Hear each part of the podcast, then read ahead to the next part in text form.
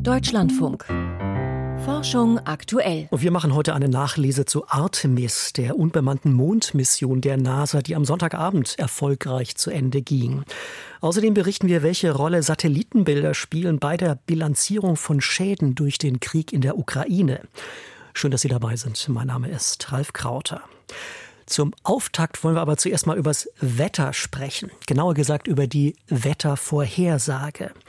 Damit die künftig noch zuverlässiger wird, will Europa nämlich in den kommenden Jahren eine neue Generation von Wettersatelliten in den Orbit schießen. Sie heißen Meteosat Third Generation, kurz MTG. Der erste davon soll heute Abend von Kourou in französisch-Guayana abheben. Karl Urban stellt uns den neuen Wetterwächter vor. Es schwingt ein gewisser Stolz mit, wenn Alexander Schmid von Eumetsat über Europas neuen Wettersatelliten spricht. Technologisch, also mit dem Flexible Combined Imager, also unserem Bildgap-Instrument, werden wir zu den Amerikanern und den Japanern aufschließen. Es geht um Meteosat der dritten Generation, der erste von sechs neuen Satelliten für die geostationäre Umlaufbahn. In den kommenden Jahren sollen sie die dort kreisenden waschtrommelförmigen Meteosats der zweiten Generation ersetzen. Auch die neuen Satelliten werden das Wetterbild der Tagesschau liefern, aber sie können mehr. Da sie nicht mehr um ihre eigene Achse kreisen, sondern starr auf die Erde gerichtet sind, können sie nun alle zehn statt vorher vorher alle 15 Minuten ein Bild der gesamten Hemisphäre übertragen. Die übertragene Datenmenge soll dabei 50 mal höher liegen als bisher. Auf verschiedenen spektralen Kanälen können Kameras an Bord Waldbrände oder hochfliegende Cirruswolken erkennen. Ein eigens entwickeltes Instrument kümmert sich um die Erkennung von Blitzen. Das ist ein sehr interessantes Instrument, weil das zeigt natürlich den Meteorologen, wo aktuell sich eine sehr aktive Zelle in einem Gewitter befindet und über dann einen gewissen Zeitverlauf von den Bildern über die Blitze kann er dann auch die Zugrichtung der Gewitter sehr genau erkennen. Den Meteorologen erleichtert diese neue Entwicklung ihre Arbeit. Die Schwierigkeit liegt zum Beispiel bei Gewitter, weil Gewitter sich sehr schnell entwickelt. Und so ein großes Modell, das muss erstmal eine Stunde rechnen und macht das auch nur alle sechs Stunden weil die Berechnung so aufwendig ist. Gerrit Holl arbeitet beim Deutschen Wetterdienst an der Entwicklung neuer Verfahren. Der Lightning Imager, also die Blitzkamera an Bord des neuen Meteosats, soll in einem Bereich der Wettervorhersage eingesetzt werden, den Meteorologen als Nowcasting bezeichnen. Die Vorhersage von Ereignissen des Wettergeschehens, die sich extrem schnell entwickeln. Wenn Sie eine Gewitterwolke sehen, der sich schnell entwickelt, dann ahnen Sie bereits, in 20 Minuten geht's los. Und genau bei solchen Kurzfristvorhersagen helfen gesonderte Verfahren, die sehr schnell die Satellitendaten auswerten können und dann alle zehn Minuten oder künftig, wenn der dritte Satellit fliegt, innerhalb von einer Minute eine Vorhersage zu haben für ein, zwei Stunden voraus. Auch längerfristige Wettervorhersagen sollen durch die neuen Satelliten genauer werden. Schon heute stammen laut Gerrit Holl 85 Prozent der Daten, die in Wettermodelle einfließen, von Satelliten. Mit Meteosat der dritten Generation sollen Fehler früherer Modellrechnungen noch besser erkannt und in zukünftigen Berechnungen berücksichtigt werden, jedenfalls wenn alles klappt. Auch wenn das Satellit demnächst gestartet wird, heißt das nicht, dass wir morgen Daten haben und übermorgen eine bessere Vorhersage. Weil es ein sehr komplexer Satellit ist, der erstmal mit neuen Messverfahren und einer neuen Art von Stabilisierung wird es seitens Betreiber auch erstmal viele Monate oder bis zu einem Jahr dauern, bevor das Satellit immer die Daten verlässlich liefert. Die neue Satellitenflotte soll weiter wachsen. Insgesamt vier baugleiche Satelliten sind geplant. Dazu sollen zwei neuartige Sounding-Satelliten starten, die auch Wasserdampf, Spurengase oder Vulkanasche vermessen können. Nach dem ersten Satelliten können diese Geschwister nicht mehr mit der Ariane 5 starten, die ein Auslaufmodell ist. Der Satellitenbetreiber Eumetsat wartet auf die neue Ariane 6, deren Jungfernflug auf Ende 2023 verschoben wurde. Bis Europas neue Wettersatelliten allesamt im geostationären Orbit Stellung bezogen haben, wird es also noch eine Weile dauern. Karl Urban über die dritte Generation der Meteosat-Satelliten, deren erster heute Abend um halb zehn abheben soll. Über Satellitenbilder und ihre Anwendung diskutieren Fachleute dieser Tage auch in Chicago bei der großen Herbsttagung der amerikanischen Geophysikalischen Union. Der Fokus dort ist allerdings ein anderer.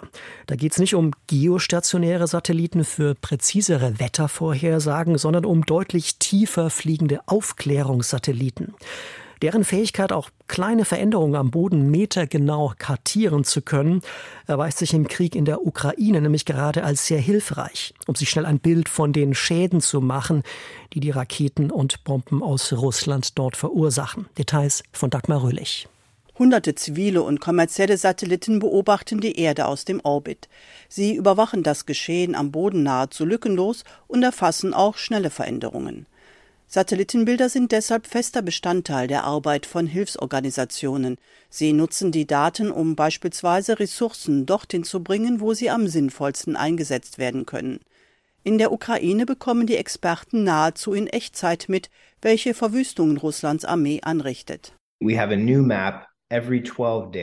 Wir haben alle zwölf Tage eine neue Karte für jedes Gebiet, das wir betrachten. Der größte Schaden wurde, unseren Informationen zufolge, in den ersten zwei Monaten des Konflikts verursacht.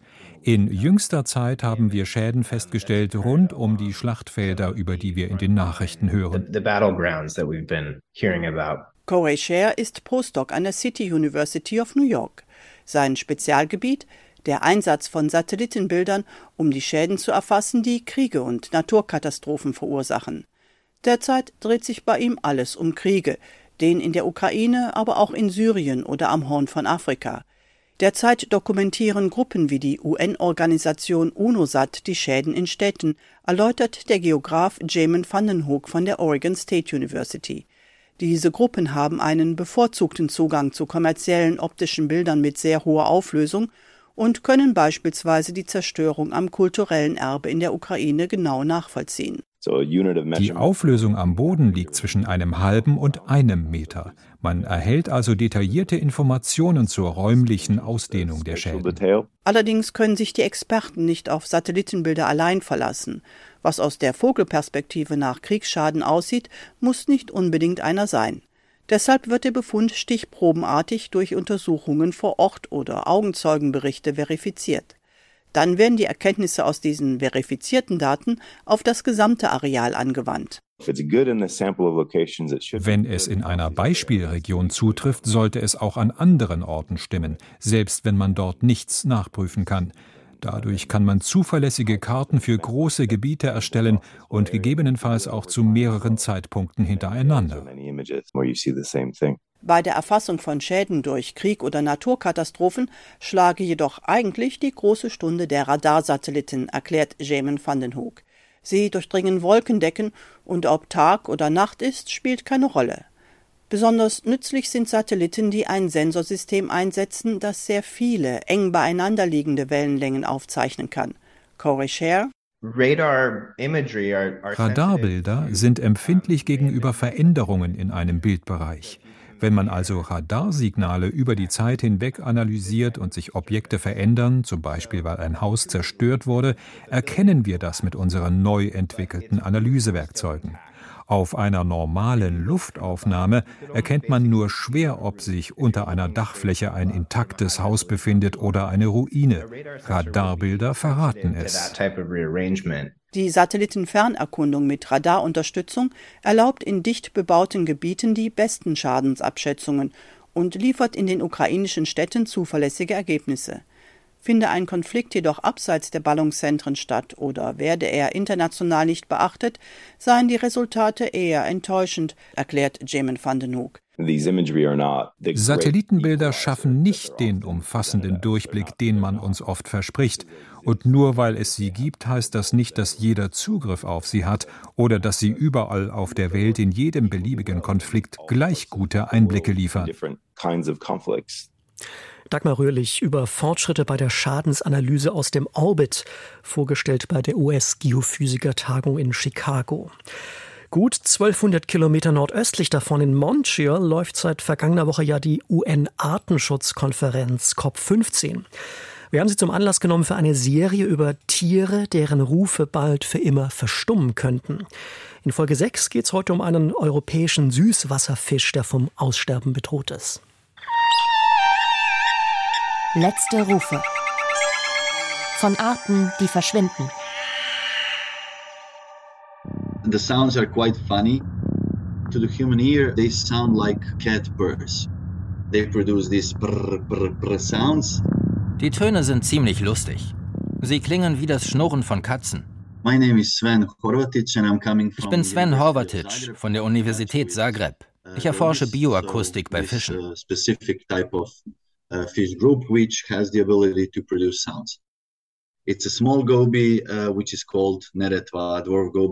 Diese kleine Grundel lebt im Einzugsgebiet der Neretva. uh, Auf Deutsch heißt sie kroatische Grundel. Ihre Trommellaute bestehen aus kurzen Pulsen und wir glauben, dass sie die mit spezialisierten Muskeln erzeugen, um ihre Paarungschancen zu verbessern und Nebenbuhler zu vertreiben.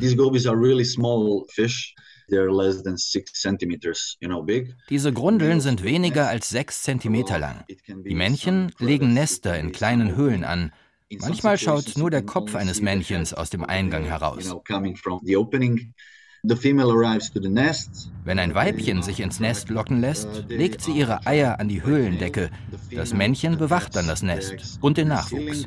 and the male then guards uh, the offsprings. So, in this sense, sounds are quite important because they attract more and more females into their nest. Die Töne sind wichtig, weil sie damit mehr Weibchen in ihr Nest locken können. The last time I saw this goby was um, last year. I was happy because Letztes Jahr habe ich so eine Grundel zuletzt gesehen und ich habe mich gefreut, denn einerseits gehören sie zu den am stärksten bedrohten Tierarten auf dem Planeten. Andererseits hat es mir gezeigt, dass sie in dieser Umgebung, die der Mensch stark prägt und verändert hat, immer noch gedeihen. Die Grundel wird also wohl noch ein paar Jahre dort überleben, wenn wir uns um sie kümmern. and it will be probably there for some years, but we have to take care about them. Ja, und nach der kroatischen Grundel heute gibt's hier morgen den Rio Tinto Riesenkugler zu hören. Einen gepanzerten Tausendfüßer, der unter anderem auf Madagaskar heimisch ist. Am Sonntagabend ging die NASA-Mission Artemis 1 erfolgreich zu Ende, die den Weg ebnen soll für die Rückkehr von Menschen zum Mond. Die Raumkapsel Orion platschte wie geplant vor der Küste Mexikos in den Pazifik. Und mit ihr auch zwei Puppen namens Helga und Soha, die während der über zwei Millionen Kilometer langen Reise im Cockpit saßen. Die mit Sensoren gespickten weiblichen Torsos sollten messen, welche Strahlenbelastung der Flug zum Mond und zurück mit sich bringt. Koordiniert wurde das Experiment von Dr. Thomas Berger vom Institut für Raumfahrtmedizin des Deutschen Zentrums für Luft- und Raumfahrt. Ich habe ihn vorhin gefragt, was er aktuell über Zustand und Aufenthaltsort der beiden Mondfahrerinnen weiß.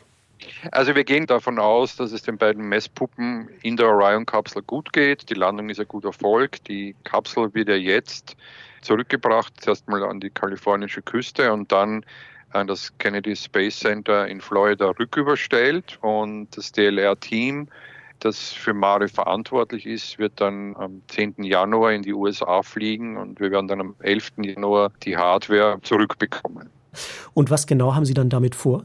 Das Ziel der Mare-Mission war ja zu bestimmen, wie hoch die Strahlenbelastung auf den weiblichen Körper im freien Weltraum, also auf dem Flug zum Mond und auch um den Mond rundherum war.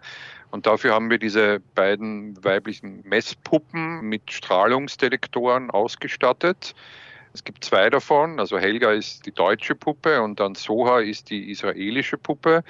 Das ist deswegen auch, weil das MARE-Experiment eine Zusammenarbeit zwischen dem Deutschen Zentrum für Luft- und Raumfahrt, der israelischen Weltraumagentur, der Firma Stemrad, die aus Israel kommt, und Lockheed Martin und der NASA ist.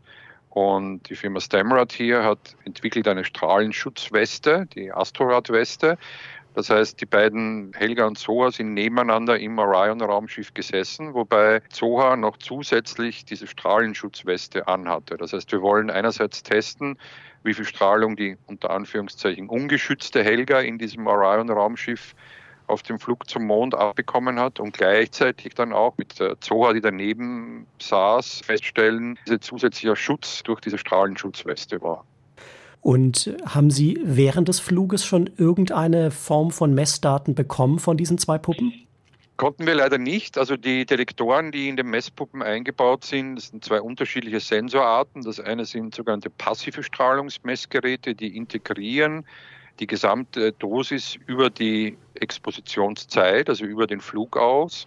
Diese passiven Detektoren, die sind in den Phantomen verbaut, also über 10.000 Stück in beiden Phantomen. Die müssen zurück ins Labor gebracht werden, um hier ausgewertet zu werden. Und dann haben wir aber auch noch batteriebetriebene Messgeräte, insgesamt 34 Stück, 16 äh, Stück vom DLR und 18 Stück von der NASA, die hoffentlich mit den Batterien noch weiter während der Mission gut gemessen haben. Und hier ist es aber so, wir haben keine Daten oder Stromschnittstelle zum Orion Spacecraft bekommen. Das heißt, wir können erst, wenn wir dann am 11. Januar die Hardware zurückbekommen, die Messdaten der batteriebetriebenen Instrumente auslesen. Für welche Phasen des Fluges zum Mond und zurück interessiert man sich denn als Strahlenbiologe, wie Sie es ja sind, dann am stärksten? Die erste Teilstrecke ist natürlich spannend. Wenn Sie die Erde verlassen, fliegen Sie durch die Strahlungsgürtel der Erde durch. Also im Englischen heißt es auch die Van Allen-Strahlungsgürtel, durch die müssen Sie durchfliegen. Dadurch, dass die Erde ja ein Magnetfeld besitzt, äh, ist dort ionisierende Strahlung, hauptsächlich Protonen und Elektronen in diesen Strahlungsgürteln gefangen. Und das ist schon mal ein interessanter Weg, sozusagen auf dem Weg in den freien Weltraum, um zu sehen, wie hoch die Strahlenbelastung beim Durchflug durch diese Strahlungsgürteln war. Und sobald wir aus diesen Strahlungsgürteln der Erde raus sind, sind wir im freien Weltraum. Und da haben wir es hauptsächlich mit sogenannten galaktisch-kosmischen Strahlung zu tun die aus hochenergetischen Protonen bis zu Eisenionen sich zusammensetzt. Und das ist das erste Mal, dass wir mit diesem Raumschiff halt in dieses harsche Environment geflogen sind, weil zum Beispiel die Astronauten auf der Raumstation sind eben durch das Erdmagnetfeld teilweise auch noch gegen diese galaktisch-kosmische Strahlung besser abgeschirmt, als jetzt Astronautinnen in der Orion-Kapsel wären. Was man schon weiß, ist aber auf jeden Fall, dass die Strahlenbelastung um ein Vielfaches höher ist als auf der Erde. Das äh, kann man ja. jetzt schon sagen. Inwiefern können denn die Ergebnisse des Mare-Experiments, wenn sie dann vorliegen, dazu beitragen, den Flug der ersten Frau zum Mond sicherer zu machen? Denn genau darum geht es ja letztlich, um die weibliche Anatomie und wie man die am besten in so einer Kapsel vor Strahlung schützt.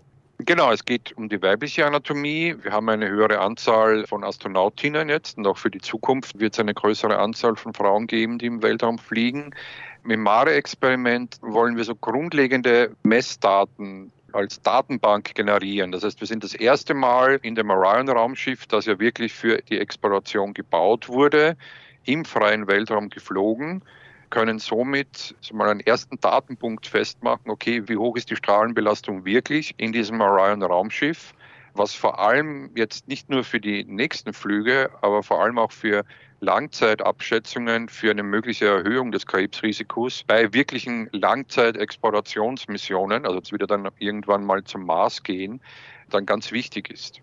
Sozusagen bildet Mare jetzt sozusagen ein grundlegendes Experiment, um das einmal feststellen zu können und durch die zwei unterschiedlich konfigurierten Puppen vielleicht auch schon die Chance zu sehen, welche Art von Schutzanzug dann helfen könnte, Risiken zu minimieren? Das ist richtig. Ja. Also diese Strahlenschutzweste, diese Asteroidweste ist hauptsächlich gebaut worden, um vor sogenannten solaren Teilchenereignissen zu schützen. Das sind diese großen Explosionen auf der Sonne, wo dann in sehr kurzer Zeit eine sehr hohe Strahlendosis appliziert werden könnte, die dann zur Strahlenkrankheit führt das ist natürlich das, was wir auf jeden Fall vermeiden wollen. Und jetzt, um mal zu testen, wie gut diese Astronaut-Weste halt zusätzlich die Astronautin schützen würde, ist das natürlich ein perfektes Experiment. Soweit das Gespräch mit Dr. Thomas Berger. Er erforscht am Deutschen Zentrum für Luft- und Raumfahrt die Strahlenbelastung bei Raumflügen. Gestern haben wir hier in der Sendung berichtet, dass es bei einem Experiment zur laserbasierten Kernfusion an der National Ignition Facility in Kalifornien offenbar erstmals gelungen ist, mehr Energie zu gewinnen, als reingesteckt wurde. Das wäre ein Novum und bei einer Pressekonferenz des US-Energieministeriums gibt es in diesen Minuten gerade weitere Details zu hören und die sind Stoff der ersten Meldung von Michael Stang. Die am Lawrence Livermore National Laboratory in Kalifornien erzielten Ergebnisse im Bereich der Kernfusion werden in diesen Minuten noch vorgestellt. Bei der Pressekonferenz in Washington, D.C. bestätigte Jennifer Granholm gerade die erste Kernfusion auf der Erde, bei der mehr Energie gewonnen als verbraucht wurde. Einfach ausgedrückt ist dies eine der beeindruckendsten wissenschaftlichen Leistungen des 21. Jahrhunderts, so die US-Energieministerin. Die Forschenden nutzten vergangene Woche dazu die weltstärkste Laseranlage, um winzige Wasserstofftropfen in drei Millionen Grad heißes Plasma zu wandeln. Bei der Kernfusion werden kleine Atomkerne zu größeren verschmolzen. Diese Energiegewinnung ähnelt den Vorgängen in der Sonne. Ziel ist, dass die Fusionsreaktion sich selbst erhält. Dieses auf vorläufigen Daten basierende Resultat gilt als Meilenstein auf dem Weg zur Erschließung einer neuen Energiequelle, die künftig klimaneutral und sicher Strom in riesigen Mengen erzeugen könnte. Und über weitere Hintergründe haben wir, wie gesagt, schon gestern berichtet. Schauen Sie auf unserer Webseite nach. Weiter im Text. Die Weltgesundheitsorganisation warnt vor Streptokokken. Die WHO und die EU-Gesundheitsbehörde ECDC haben angesichts einer Häufung schwerer Erkrankungen von Kindern nach Infektionen mit A-Streptokokken zur Wachsamkeit aufgerufen. Der Grund? Frankreich, Irland, die Niederlande, Spanien, Schweden und Großbritannien hatten für 2022 einen merklichen Anstieg von Fällen bei Kindern unter zehn Jahren gemeldet. Gleichzeitig seien mehrere Todesfälle in dieser Altersgruppe im Zusammenhang mit den Streptokokkeninfektionen bekannt geworden. In der Regel lösen diese Infektionen nur milde Erkrankungen aus, wie etwa Scharlach, und können mit Antibiotika gut behandelt werden. Wahrscheinlich liegt die Häufung darin begründet, dass Infektionen mit A-Streptokokken durch die Kontaktbeschränkungen während der Pandemie seltener waren und sich nun eine Art Nachholeffekt einstellt. Nanotechnologie verhindert das Scheibenbeschlagen. Ein Team der ETH Zürich hat eine Nanoschicht entwickelt, die mit Hilfe von Gold und Sonnenlicht effektiv verhindert, dass Scheiben beschlagen. Im Fachblatt Nature Nanotechnology wird die Methode vorgestellt. Die Gold-Nanoschicht absorbiert den Infrarotabteil des Lichts und wandelt ihn in Wärme um. Die sichtbare Strahlung wird dagegen kaum beeinträchtigt. Dies führt dazu, dass die Schicht transparent bleibt. Schlangenbisse könnten bald besser behandelt werden. Viele Giftschlangen besitzen Inhibitoren ihres eigenen Gifts als Schutzmaßnahme, damit sie selbst keinen Schaden nehmen. Diese körpereigenen Hemmstoffe müssen die Reptilien jedoch von Zeit zu Zeit anpassen, da sich auch die Gifte verändern. Ein Team der Universität von Maryland hat den evolutionären Ursprung dieser Hemmstoffe bei westlichen Diamantklapperschlangen analysiert. Dabei stießen die Forschenden auf das Enzym FETUA3, das ein Kandidat für einen sogenannten Breitbandgifthemmer sein könnte, heißt es im Fachblatt PNAS. Elektronische Babysitter können Kindern schaden. Quengelnde Kinder bekommen von ihren Eltern immer häufiger Tablets oder Smartphones in die Hand gedrückt. Doch diese mobilen Endgeräte hindern die Kinder mitunter daran, eigene Fähigkeiten zur Steuerung ihrer Gefühle zu entwickeln. Das geht aus einer Studie im Fachblatt JAMA Pediatrics hervor. Ein Team der Universität Michigan hatte anderthalb Jahre lang über 420 Kleinkinder untersucht sowie deren Eltern regelmäßig befragt. Vielen Dank für die Meldung. Michael Stang war das. Sternzeit, 13. Dezember. Raketenabschied von der Spionage-Shuttle-Rampe. Vor einigen Wochen hob zum letzten Mal eine Delta-Heavy-Rakete vom Weltraumbahnhof Vandenberg ab. Dabei nutzte sie den Startkomplex 6, der eine bewegte Geschichte hat. In den 60er Jahren hatte die US-Luftwaffe die Startrampe gebaut, um von dort Raketen zu ihrem Manned Orbiting Laboratory zu schicken. Astronauten sollten vom bemannten Orbitallabor aus Spionage betreiben. Doch dieses Projekt aus den euphorischen Anfangsjahren der Raumfahrt wurde nie Wirklichkeit. Schließlich sollte der Startkomplex 6 militärischen Flügen des Space Shuttles dienen. Nach dem Unglück der Raumfähre Challenger 1986 gab die Luftwaffe auch diesen Plan auf. Alle Shuttle-Missionen flogen von Cape Canaveral in Florida aus ins All. Der Startkomplex in Kalifornien, der bereits perfekt an die Raumfähren angepasst war, wurde etliche Jahre lang eingemottet. Nach drei Starts der kleinen Athena-Rakete kam Slick 6, wie das Personal des Weltraumbahnhofs die Rampe nennt, für die große Delta-Rakete zum Einsatz. In den vergangenen Jahren ist zehnmal so eine Rakete von dort in die Umlaufbahn gestartet. Dabei ging es zumeist darum, Aufklärungssatelliten im All auszusetzen. Nun ist auch diese Ära zu Ende. Das Unternehmen SpaceX nutzt zwar weiterhin den Weltraumbahnhof Vandenberg, hat für seine Falcon 9 Rakete aber eine andere Startrampe gemietet. Was aus Slick 6 wird, ist noch unklar. Aber die Fachleute sind optimistisch, dass die turbulente Geschichte des hochmodernen Startkomplexes noch lange nicht zu Ende ist. Das war's für heute von Forschung aktuell. Nach den Nachrichten folgt hier die Sendung Wirtschaft und Gesellschaft. Ich bedanke mich fürs Zuhören. Machen Sie es gut. Am Mikrofon war Ralf Krauter.